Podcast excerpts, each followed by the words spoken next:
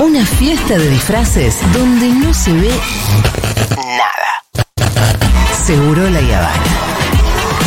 Pero qué disfraces. Amo a mi país. De Ushuaia a La Quiaca, de la Concagua a las Cataratas, Yo hago puchero, ellos hacen puchero. Yo hago ravioles, ellos hacen ravioles. Mira. del cóndor majestuoso al simpático pingüino, Los mejores campeones de boxeo. el locro, Reutemann, Vilas, el dulce de leche, Maradona, Messi, las empanadas, el inventor del bypass, el querido Favaloro. un chamamé, Hoy es 25 de mayo, ¿se puede saber por qué demonios no lleva puesta la jarapela? cada pago de cada provincia. ¿Me vas a comparar a los Giants con Racing? Vive en nuestro corazón cada rincón de la Argentina. Usted tiene que arrepentirse de lo que dijo. No, no me voy a arrepentir. Usted sí tiene que arrepentir porque yo no hice nada de eso. Llega al aire de Segurola y Habana. Amo a mi país.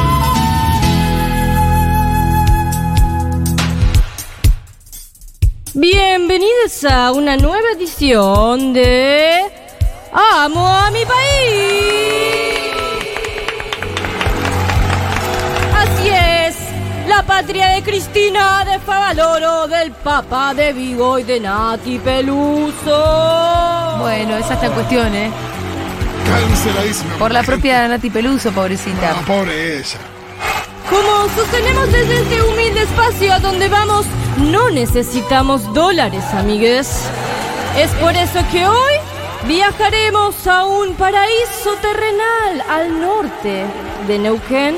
Ah, Y también a una de las playas más amplias, tranquilas y serenas de la costa argentina.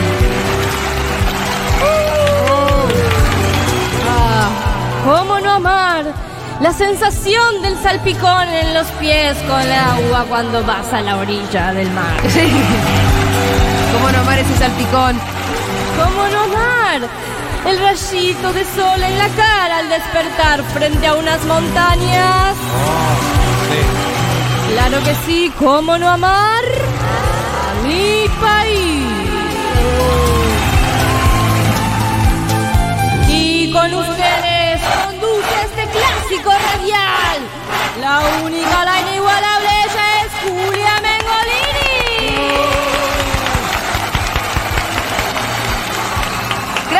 Gracias, por acompañarme en esta noche, no sé, tarde. En esta digo, tarde-noche. Tan hermosa. Desde la capital, donde nos proponemos viajar, al menos con la imaginación y de la mano de nuestros notables invitados, a algún otro lugar del rin- y algún otro lugar de nuestra patria. Vamos a saludar primero a Pao. Ella es oyenta de Neuquén. Va a recomendar lo que ella quiera recomendar. Hola Pao, ¿cómo estás? Hola, ¿qué tal? Buenas tardes. Bien, ¿nos escuchas bien? ¿Todo bien? ¿Todo bien? Pau, ¿a qué te dedicas? Yo soy artista visual y soy docente. Eh, ¿Qué quiere decir que seas artista visual? ¿Cómo? ¿Qué quiere decir que seas artista visual? Eh, hay artes plásticas, imagen para Sí. escultura, eh, No cosas sé. que tienen que ver por el estilo. Claro, esculturas, pinturas, dibujos, Ah, instalaciones. ¿Y cuál es la diferencia con artista plástica? Y es más acotado, ¿no? que las artes visuales implican como una cuestión más indisciplinar ahora, Ah, ¿no? ok, ok, ok, ok. Son más cosas, es un poco más amplio lo tuyo. Ajá. Sí, sí. Eh, bueno, Pau, ¿qué nos vas a recomendar? ¿Qué lugar? Bueno, el lugar que tenía para recomendar es Winganco. Winganco. Eh, Winganco, que es un pueblo que está ubicado al norte de la provincia de Neuquén. Win- es al norte de la Patagonia, digamos, que mm, está como al pie de la cordillera del viento y, no, no sé, a unos 1200 milímetros sobre el nivel del mar. Bien, acá ya estoy. Eh, eh, está ubicado en la provincia de Neuquén, Sí. eh, a 560 kilómetros más o menos de Neuquén capital. 560 kilómetros, o sea que si vamos de gira, no sé si llegamos. Pero estoy viendo la foto, sí es precioso. Mucho verde. Verde, cordillera, todo lo que necesitan las guachas. claro. Y es un lugar, bueno, eh, Huingancosi es un, el nombre proviene de, es un vocabulario mapuche, digamos que, que refiere a un arbusto nativo y co significa agua. Entonces sería como arroyo del Wingán, arroyo de ese árbol, ¿no? Eh, bueno, y aguas del deshielo, eh, aguas transparentes, mm, eh, una vegetación muy ligada a la estepa y a los bosques. Sí. Estoy viendo, bueno, que hay eso, hay como un río, ¿no? Importante. Sí, hay, mm, eh, bueno, está rodeado de arroyos, Sí. Ah, ok. eh, sobre todo porque hay un cerro muy alto que se llama La Corona, Sí. que hay muchas actividades de senderismo, es más, fue como declarado ahora un lugar de senderismo porque tiene muchos circuitos, digamos, circuitos más cortos de una hora o Sí. mucho más largos. ¿no? Hay mucho senderito, ¿no? Por lo que estoy viendo, por todos lados. Sí, qué lindo. Sí, eh, y bueno, y a partir de eso también está como muy ligado a la cultura de la zona, ¿no? Con el tema de los árboles frutales, hay una fábrica de dulces que tiene muchísimos años, y bueno, y algunas fiestas populares como la fiesta del mate que se hace en, en Huinango. Ay, ¿qué tal el alojamiento? Me estoy adelantando a la pregunta de Fito. Y el alojamiento hay muchas cabañas, como las cabañas. Las Rosas, Las Moras, Don Rogelio, Mapu, hay eh, distintas cabañas que lo que está bueno, lo que se recomienda es siempre ir con reserva, ¿no? Sí. Entonces, para ir a, ir a Winganco está muy bien ir algunos, algunos días y, y plantearse eso, hacer mucho senderismo. Sí, y también hay una hostería provincial bastante grande que está ubicada en un lugar muy estratégico con una vista hermosa. Eh, y hay como muchos tipos de senderismo, además, algunos ligados a lo que es el arte rupestre, por ejemplo, que ahora en la Universidad de, de Neuquén está haciendo un estudio sobre las sobre esas pinturas rupestres que están en, en Talón, Sí. eh, y por eso se nombró como capital del senderismo. Ah. También hay actividades como de kayak, eh, hay cascadas, hay caminatas por cascadas, por el bosque, o caminatas a cerros como la, la, la, la Corona o la Coronita, que es otro más corto, eh, y a Cañada Molina, ¿no? Eh, bueno, esos son... Pau, vos Estoy viendo, que, Sí. estoy viendo que si uno. Por ahí la gente no tiene pensado ir en auto, pero depende de dónde está. Pues si alguien está en La Pampa, por ahí sí. Pero estoy viendo que después de la ruta del desierto uno llega a Colonia 25 de Mayo y de ahí casi que se puede ir, porque ahí, si uno siguiera hasta Neuquén, vas, vas bajando, y pero desde ahí podrías meterle derecho hasta ahí Wingancó. Si no, veo que es por, puede ser por Añelo o por el lado de Zapala.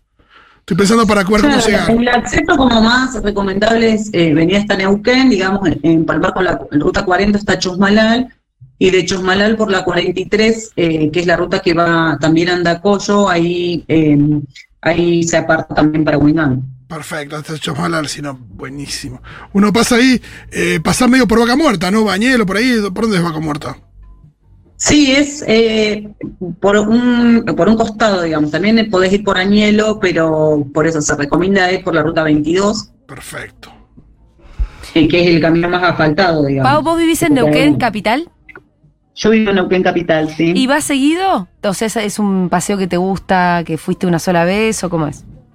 Y sí, porque mi, mi familia es de Andacollo y de Huinganco, entonces Ah. pues, son como que uno viaja mucho, digamos. Claro. No sé, yo una vez al mes voy seguro. Ah, bueno, es como... También es zona como de mucha nieve, lo que pasa es que es una zona que no es que está explotada turísticamente, o sea, Sí. es una zona como Tranqui. bien eh, intimista, digamos, en el sentido de que hay mucho contacto con la naturaleza y no hay no está tan explotado Claro. turísticamente. Igual te digo que para la gente que le gusta el lujo, se ven unos hotelazos acá, ¿eh? Si hay una hostería recheta. ¿No? Eh, sí, es eh, como bien familiar el ambiente, digamos, y la gente también como que tiene, tiene una cultura de mucha producción a partir de los productos locales. De hecho, hay como bastante ligado a eso, es un pueblo que se organizó también alrededor de dos minas, que es la mina Erika y la Sofía, que, pero mm, no con la explotación, digamos, de la mega minería a cielo abierto, Sí. sino como que hay como una romantización re fuerte del trabajador minero, digamos, Sí. el que lavaba con el plato el oro. Claro, ¿no? claro. Claro. Entonces, eh, le ha dado mucha identidad al pueblo esa relación con las minas, con esos mineros antiguos, pobladores, digamos. Y, y después con toda la producción de dulce, de conservas, y, y bueno, y ahora también con el tema de los arroyos y todo eso, la pesca, ¿no? Qué bien. Bien, Pau, te agradecemos mucho la recomendación. La Es verdad que no sabía de. Winganco y es un lugar que se ve muy, muy especial. Te mandamos un abrazo. Bueno, muchas gracias por el trabajo que hacen y por la difusión de los lugares. No, por favor. Nos encanta hacer esto. Ahora vamos a saludar a Mailén, que es oyenta de Santa Teresita. Que, Mailén, ¿cómo estás? Hola, no puedo creer estar hablando con ustedes. Ay, gracias, tontis. Escúchame, ¿dónde vivís? quiero. ¿Vivís en Santa Teresita? Vivo en Santa Teresita, nací en Santa Teresita y bueno, es un placer mostrarles, compartirles nuestro destino. Les cuento una mini historia. Yo cuando era chiquita Sí. eh, me daba un poco de vergüenza decir que era de la costa porque decía, ah, soy de la costa. Ah, de Mar del Plata, viste, como que estábamos Sí. re ocultos. O en los 90 que crecí, te ganaste un viaje a Mar de Ajó, Sí. a Sí. Las Toninas. Y nunca Santa Teresita. No, no, no. Era como algo, era los- en la época en que viajaba mucho a Miami. Sí. Entonces, Ay, como se- la burla. como- ah, la burla era esa, wow. Te ganaste un viaje a, a, a Mar de Ajó, por ejemplo. Qué y nada, una de las cosas que uno se sentía medio raro creciendo acá, y de repente empezás a conocer y a ver nuestro lugar, nues- nuestra tierra, y decís, es genial. Y ahora, bueno, lo único que quiero es mostrárselo a los demás, y bueno, trabajo también de eso. Eh, sos guía de turismo, ¿no? Soy guía de turismo. Y operadora socioterapéutica, dice acá. ¿Qué es eso? Sí.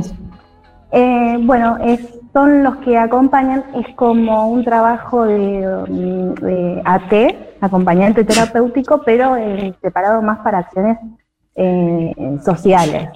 Somos como la mano de obra de, de las personas, de los planes de trabajo con- comunitario. Ah, bueno, Mirá qué mira. buena onda. Qué hermoso lo que Sí. haces. Che, bueno. Yo escucho Santa Teresita y me surge una cuestión que eh, nada, hace unos años salió respecto a Santa Teresita, que fue una noticia medio chota, no sé si habrá afectado Sí. eh, la, la cuestión turística, el tema del delfín que apareció en la costa y que sí, la gente sacó una selfie y se murió. Sí.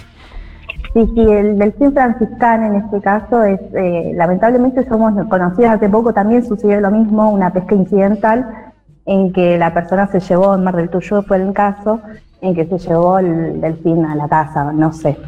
Eh, de hecho, siempre es posible, vivimos en un lugar donde hay delfines, eh, en donde está mal y, y el turismo hay que como educarlo, hay que invitar a los lugares naturales para que conozcan y sientan esa vulnerabilidad. Hay dos formas de ver la naturaleza en el turismo. La naturaleza como que nos da todos los frutos y que nosotros somos, eh, bueno, eh, que nos sirve utilitaria, una vista utilitaria o una vista también que ahora se está generando como más holística y como parte de la naturaleza. Claro, Perfecto, claro. totalmente. Eh, muy hermosa visión. Bueno, vos nos vas a recomendar qué cosa, toda la costa, Santa Teresita. No, pod- me- podría estar hasta mañana hablándoles. Sí. Pero eh, yo quiero hablarles de una perla, porque San Cle- y hablarles sobre todo de San Clemente, que de las localidades que están bastante eh, encadenadas en la costa, están una al lado de otra, San Clemente es la que tiene más potencial natural. Más Ajá. allá de las infinitas playas, como dijo Barbie muy bien, eh, que es, es uno de los lugares con médanos tan altos como casas de tres pisos, eh, quería hablarles también de la Reserva Punta Raza, que es un lugar de amortiguación que acompaña al Parque Nacional Campos del Tuyú que tenemos aquí muy cerquita en General Lavalle. ¿Cómo dijiste que se Un- llama? Reserva Punta Raza. Reserva Municipal Punta Raza, que también es una reserva, forma parte de la Reserva Provincial eh, de la Bahía de San Borombón. A ver. Perfecto, acá me estoy metiendo, re interesante. Raza con S, eh, que está también con Z, pero es raza porque es raso. Ahí te empezamos a escuchar mucho mejor. Hacé Ah. lo que estás haciendo ahora. Bueno, bueno, bueno. Ahí está. Raza ¿Pitu, con S. ahí? Sí, sí, estamos Raza acá, estamos acá, S. estamos acá, claro. Hola, Pitu. Hola, ¿cómo estás? Reserva Municipal. Punta con esa. Bien, acá estoy. Uy, mira cuántos pajaritos. Ay, sí, es un punto caliente de aves, ya Guau. que recibimos, eh, es un sitio Ramsar, es una distinción internacional eh, que eh, distingue a los lugares súper importantes, los humedales que son más importantes de, man- de conservar. Y eh, es un punto caliente porque recibe alrededor de unas 400 especies de aves, muchas de ellas que no son de acá, sino que son migrantes escapando del frío, ya sea el Antártico o el Ártico, vienen desde el Polo Norte. Wow. Bichitos tan grandes como la palma de la mano, se viajan todos, son máquinas súper evolucionadas. Y es súper importante mantener ese lugar porque es como una estación de servicio. Un auto sin estación de servicio se queda sin nafta y quedará. Estos bichitos se mueren. Así que es súper importante, tiene una dinámica muy compleja y es súper importante conservarlos. Es muy loco porque por lo que estoy viendo, como está en la puntita de la bahía de San Borombón, la puntita de abajo. En la bahía San, sí. Cl- Claro, imagino que también hay una cosa donde, donde la, la estación de servicio anterior, entre comillas, la para- lejos. les quedó lejos, entonces van por arriba, supongo que van por el mar, y ahí es donde primero aparecen para poder frenar y seguir. Exactamente, si bien tiene unas paradas, unos, unos humedales que sirven de paradas, pero eh, la gran parada anterior es eh, en, en Venezuela casi. Ah, Pues mira. pueden parar, sí, sí, sí, sí. Por ejemplo, el playero rojizo, que es una ave que viene de, de- del Ártico, pero bueno, hay varios, muchísimos. Y es el lugar donde se junta el río con el mar, y eso se puede ver. Escúchame, eh, Mailén, ¿y, y cuál es la estación en la que llega así la, el grueso de estas aves? Como la estación, ahí mismo, en Punta Rasa. No, no, no, te quiero decir la, eh, ¿en, qué, momento, del año? Ah, no, es que tenemos en todo el año. Ahora, por ejemplo, tenemos los migrantes de la Antártida. Ah. Lo- el, Vamos por un lado o por eh, otro. Chorlito doble collar, por ejemplo, que escapan del frío antártico y que ahora para ellos esto está templadito, está bien. Y ahora vamos a empezar a recibir lo- en verano los del Polo Norte. Entonces, hay siempre aves y siempre hay aves fijas para los que hacen eh, avistaje de aves que es un es una experiencia que hay que disfrutar porque es como una meditación en la naturaleza, porque es como que te olvidas todo. Eh, ver aves eh, con una guía, con una ayuda, hay clubes de observadores de aves. Bueno, eh, mi compañera y yo hacemos observaciones de aves. eh, y lo único que es aconsejable, muchas veces, si bien se puede ir en vehículo y es gratis, eh, no hay que pagar ninguna entrada, el camino es muy sinuoso porque es un camino natural y se está trabajando en la mejora, pero tiene que hacerse eh, con todos los protagonistas eh, que, del lugar, o sea, que no afecte, que no impacte negativamente a la naturaleza, pero que también eh, sirva eh, a la comunidad entera. Bueno, eh, muy lindo lo que contás. Estamos viendo acá fotitos de Ah, la cantidad de aves que hay. En, eh, se llamaba Punta Raza, Reserva Municipal Punta Raza, con S y no con Z. Te mandamos un abrazo enorme, Mailén. Un abrazo. hasta Gracias, luego. gracias por esta recomendación. Che, muy especiales las recomendaciones de hoy, ¿eh? y, y qué bueno esto de poder hacer avistaje de aves, que debe ser una de las actividades que tienen que ver con la naturaleza y con los anim- animales menos invasivas que hay. Solo las mirás Solamente las mirás y las Sí. aprecias. Eso. y las apreciás. Muy bien, ya venimos. Este fue otro Vamos, mi país.